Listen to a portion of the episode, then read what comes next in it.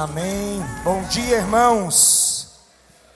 Que a graça e a paz do nosso Senhor Jesus esteja na sua vida, no seu coração e na vida da sua família. Nós estamos nesta série de mensagens sobre devoção, e a devoção também ela é fundamental que se conheça os atributos de Deus, para que você, como um bom cristão que ama e que serve a Deus, possa ter uma devoção com sabedoria, para que você possa ter uma devoção com conhecimento sabendo quem é Deus, como você deve relacionar-se com Ele, como deve ser a sua vida de entrega diária ao Senhor. Para isso você precisa conhecê-lo. Eu queria ler com você, não precisa abrir sua Bíblia, mas marque, se você quiser ler em casa os primeiros dez versículos do Salmo 139, que fala da onisciência divina. E o salmo diz assim: Senhor, tu me sondas e me conheces, sabes quando me sento e quando me levanto, de longe percebe os meus pensamentos Sabes muito bem quando trabalho e quando descanso.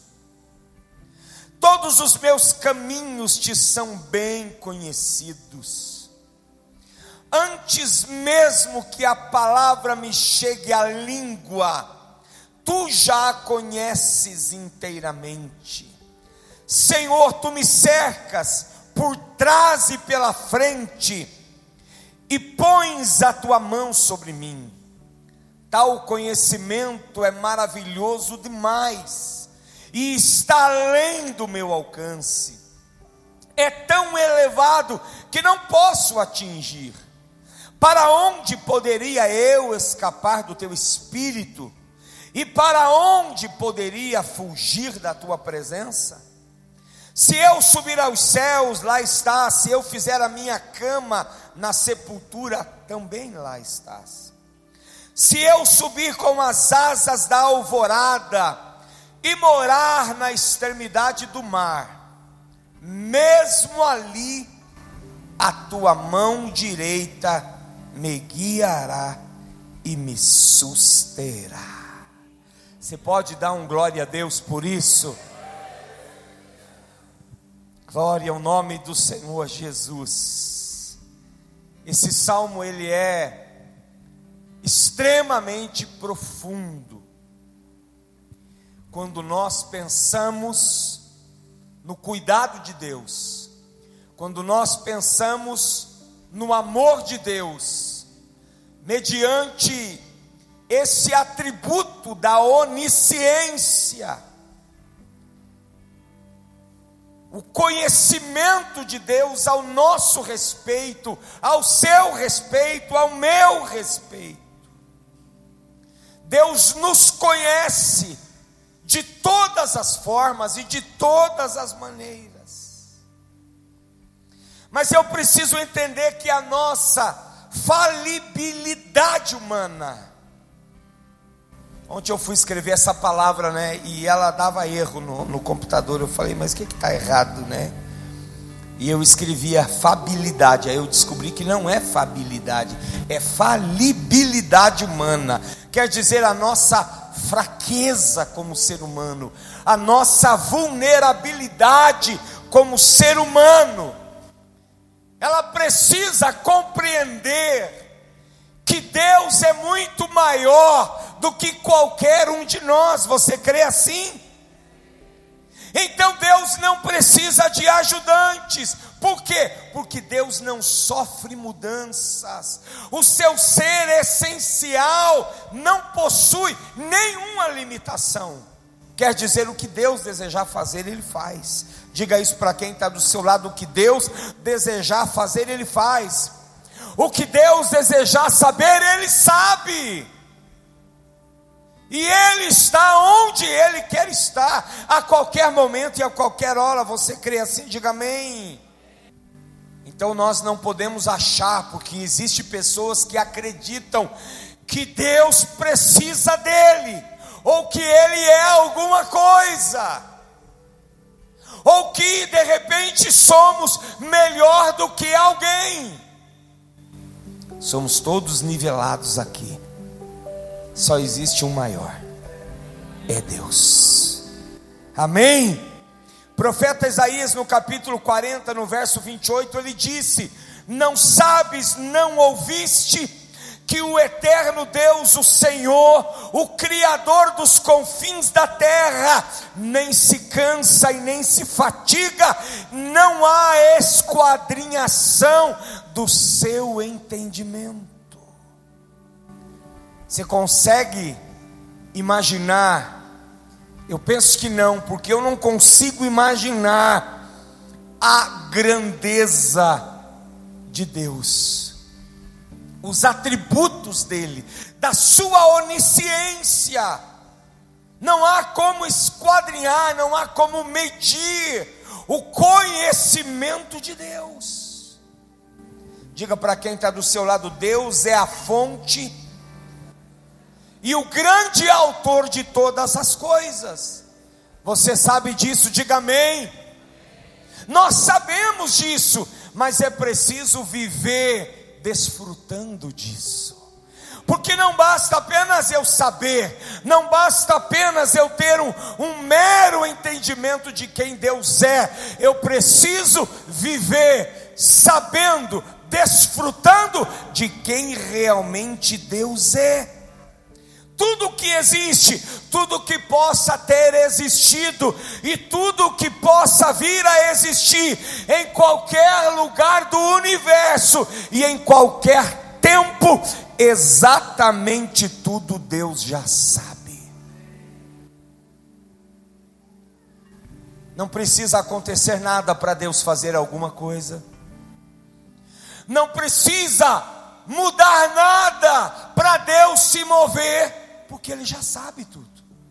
Deus já tem conhecimento de tudo. Tudo que vai acontecer aqui nessa manhã, Deus já sabe.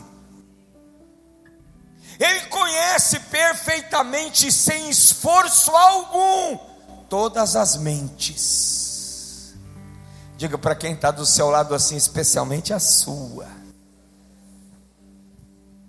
Diga assim: Deus conhece todos os seus pensamentos.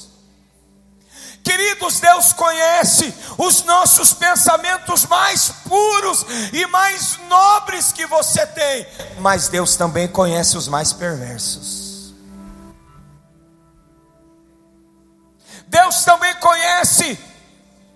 Os mais impuros pensamentos que você possa ter. Deus conhece todos os seus desejos, Deus conhece todos os seus sentimentos, Deus conhece todos os seus segredos. Diga para quem está do. Faça aquela carinha de sarcasmo assim, sabe? Olhe para quem está do seu lado e diga assim: Deus conhece todos os seus segredos. Há como a gente ocultar nada de Deus, não há como a gente mentir para Deus, porque Deus já sabe toda a verdade a teu respeito. Aquilo que é mais profundo, aquilo que é invisível e aquilo que é visível, seja no céu, seja na terra, Deus já sabe. Vou dizer algo para você: Ele jamais vai se surpreender com quem você é. Ah, então está tudo certo, né, pastor? Posso continuar sendo isso mesmo. Diga para quem está do seu lado: não. Deus não precisa investigar nada a meu respeito. Deus não precisa colocar um detetive na sua cola para saber da sua história ou da sua vida. Tudo está nu diante dos olhos de Deus. Agora diga para quem está do seu lado: não fique apavorado com isso. Meu Deus, e agora o que será? Diga de novo, não fique apavorado com isso. Queridos, o fato de Deus nos conhecer completamente não nos torna alguém desprezível para Deus, porque a Bíblia diz que Ele nos amou primeiro e de tal maneira. Você pode aplaudir a Jesus por isso?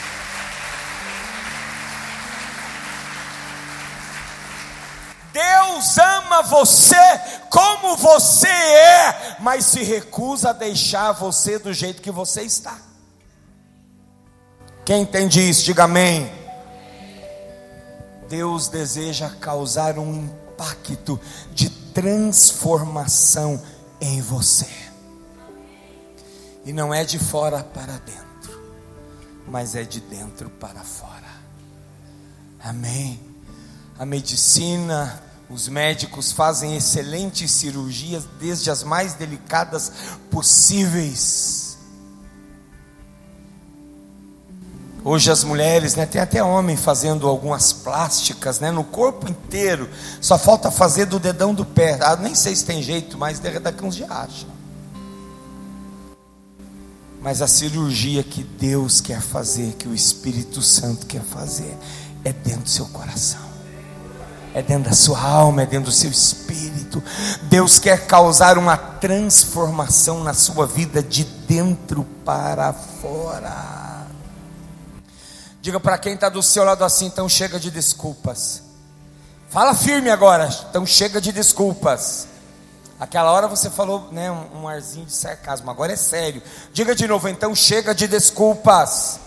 Diga assim: tome uma decisão hoje diga se arrependa, confesse seus pecados, sejam eles quaisquer que forem, porque Deus já te chamou há muito tempo. E não dá para você se esconder mais de Deus. Deus tem um amor muito especial por nós. Amém. Deus tem um amor muito especial por você, por isso que você está aqui nessa manhã. Apesar de todas as nossas lágrimas dessa falibilidade humana, apesar da nossa dor, apesar da morte, o Deus que nós servimos é um Deus repleto de conhecimento e sabedoria, e em breve ele triunfará nas nuvens de glória para vir buscar a sua noiva.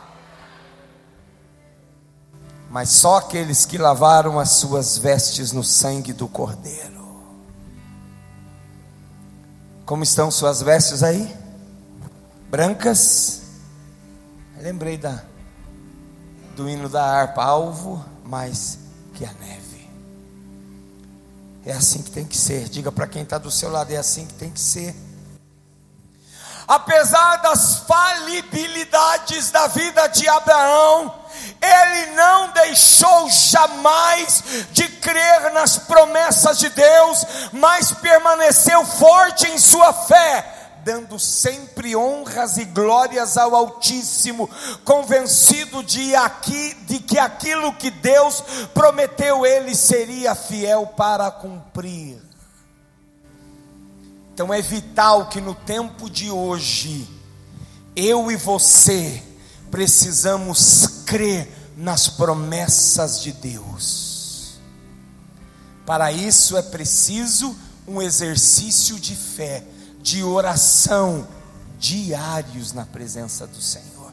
Diga para quem está do seu lado: sua oração, sua fé, leitura da palavra, devocional, precisa ser diário. Nós precisamos estar prontos para o momento que o Senhor vier nos buscar. Eu preciso estar pronto, você precisa estar pronto. Isaías 42, 16, a Bíblia diz: E guiarei os cegos. Olha aí. E guiarei os cegos. Muitas vezes nós nos achamos cegos, né? Parece que a visão desapareceu.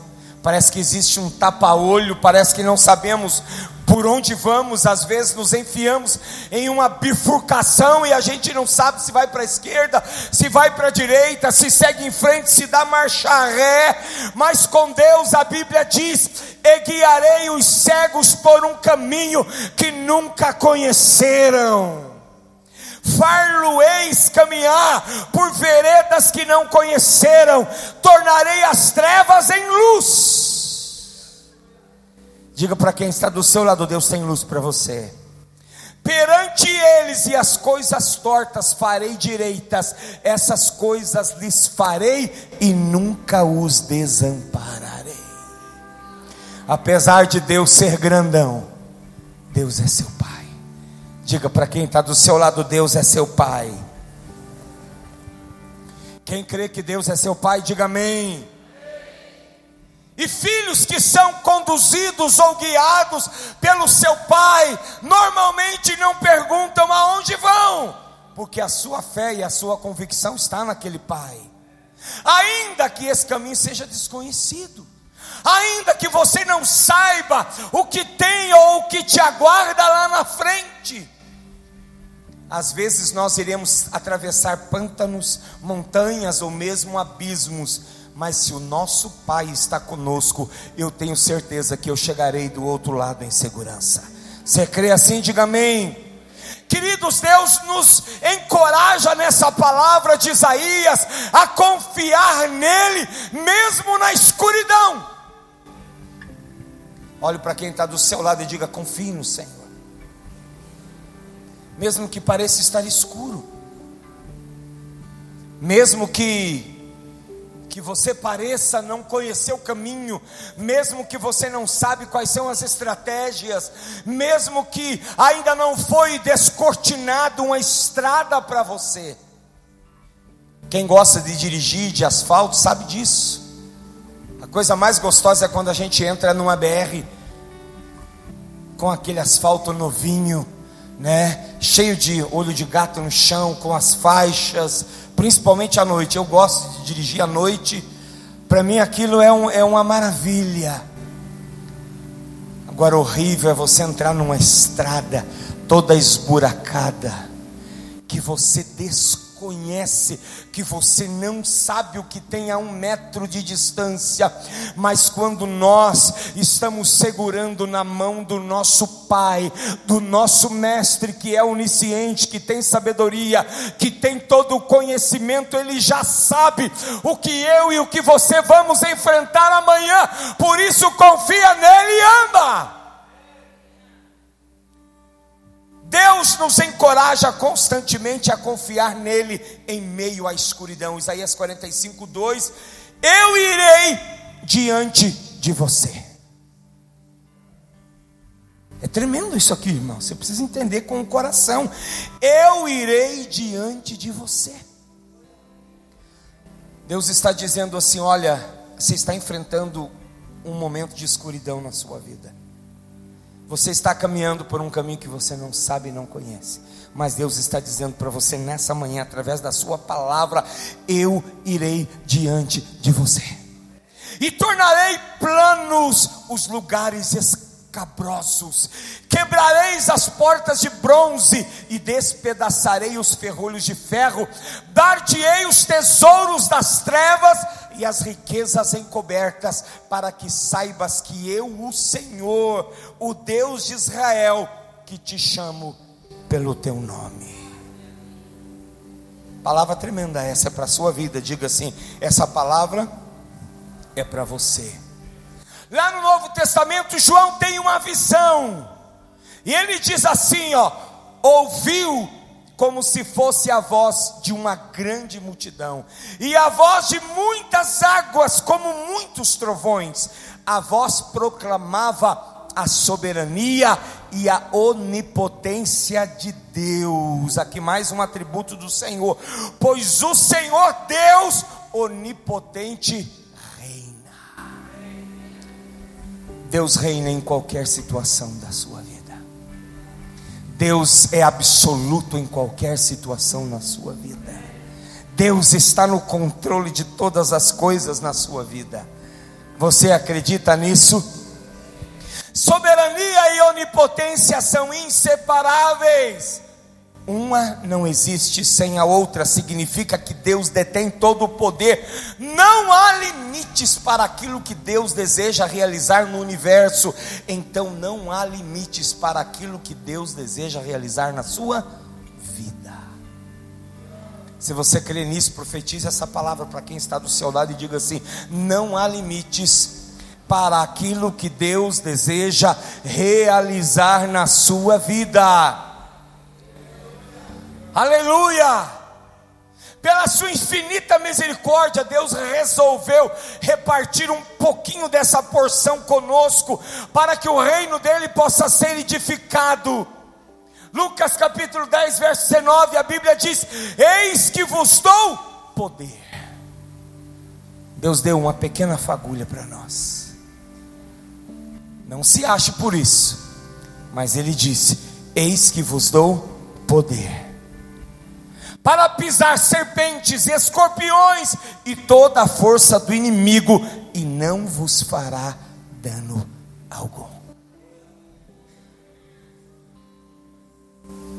Querido, se Deus está no controle, descanse. Você crê que Deus está no controle da sua vida? Descanse.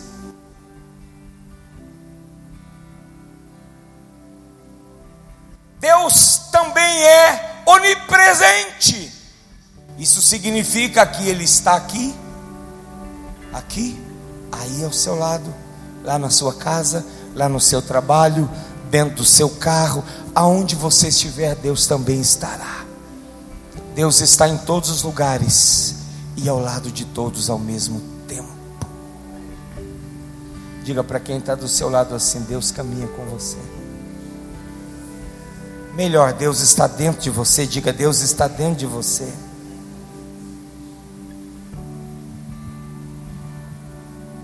Queridos, Deus está tão perto de nós.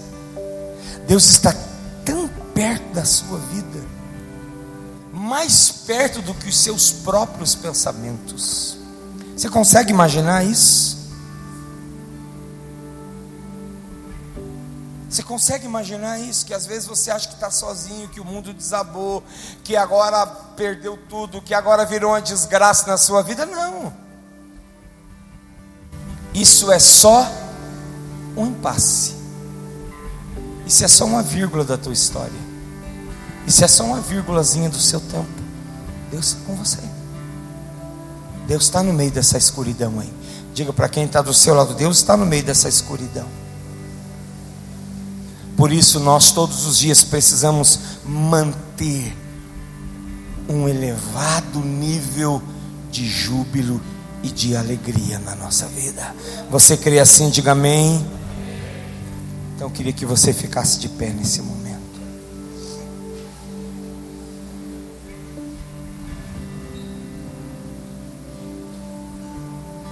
Feche seus olhos, coloque as mãos sobre seu coração.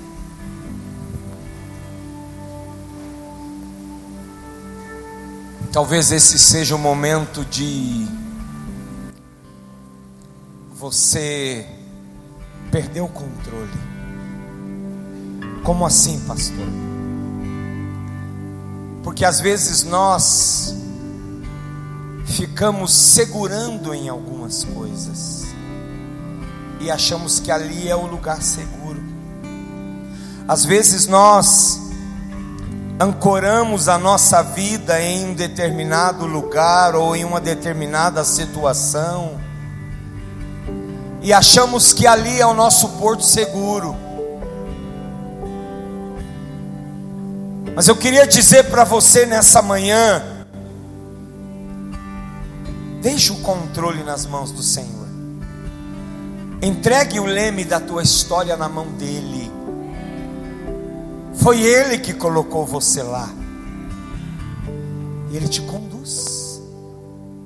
Não queira você ter o domínio, porque às vezes nós queremos ter o domínio. Não queira você ser Deus. Deus só existe um. Você não é Deus. Eu sei que a escuridão às vezes ela nos apavora. Eu sei que às vezes a incerteza de um caminho traz medo. E às vezes esse medo ele nos escraviza. Esse medo nos paralisa. Então essa palavra dessa manhã conhecendo esse Deus onisciente, onipresente, onipotente, é para você desprender um pouco, ou quem sabe totalmente, e colocar na mão dele sua vida, e dizer: Senhor, minha vida está nas tuas mãos. Às vezes nós achamos que conseguimos controlar, às vezes você acha que quer controlar. Não. Tome uma decisão, mas antes, descanse no Mestre, descanse em Jesus, descanse com Ele. Deixa isso na mão de Jesus. Às vezes você está se apavorando sem necessidade. Às vezes você está se debatendo dentro de você e agora acabou tudo. Não, quem disse que acabou tudo? E eu digo mais para você: o melhor você já tem, que é uma vida eterna te esperando, que é o céu te esperando. Aqui realmente vai acabar um dia. E a Bíblia diz que nós temos que juntar tesouros no céu, aonde o ladrão não rouba, aonde a ferrugem não corrói. Aqui você precisa compreender que é passageiro. E se você ficar apegado às coisas daqui, como diz uma música que cantamos hoje, você não vai ter tempo para construir um legado na eternidade ou para a eternidade. Solta as rédeas, irmão. Deixa Deus assumir o controle desse negócio aí. Diga: Olha, Deus, é teu, não é meu mais, está aqui. Deixa Deus assumir, você vai ver que as coisas mudam. Mas enquanto você achar que é o cara, hum, e você, irmã, às vezes viver no meio da escuridão, viver no meio da indecisão, é algo terrível. Mas eu vou dizer para você, a Bíblia diz que Ele guiará os cegos, quer dizer, Ele vai guiar você no meio dessa escuridão. Coloque as mãos sobre seu coração, eu queria orar com você. Senhor Jesus, tua palavra é tão perfeita, Senhor. Tua palavra é tão poderosa, tão extraordinária, que às vezes nós não sabemos nem como conduzi-la, porque parece um turbilhão dentro de nós. Vejo tudo. Mas eu te agradeço pela tua palavra, Senhor. Eu te agradeço por tudo que o Senhor fez neste coração aqui nessa manhã. E que verdadeiramente, Senhor, possamos soltar as rédeas, possamos tirar o controle e deixar que o Senhor, o único Deus, onisciente, onipotente, onipresente, assuma o controle.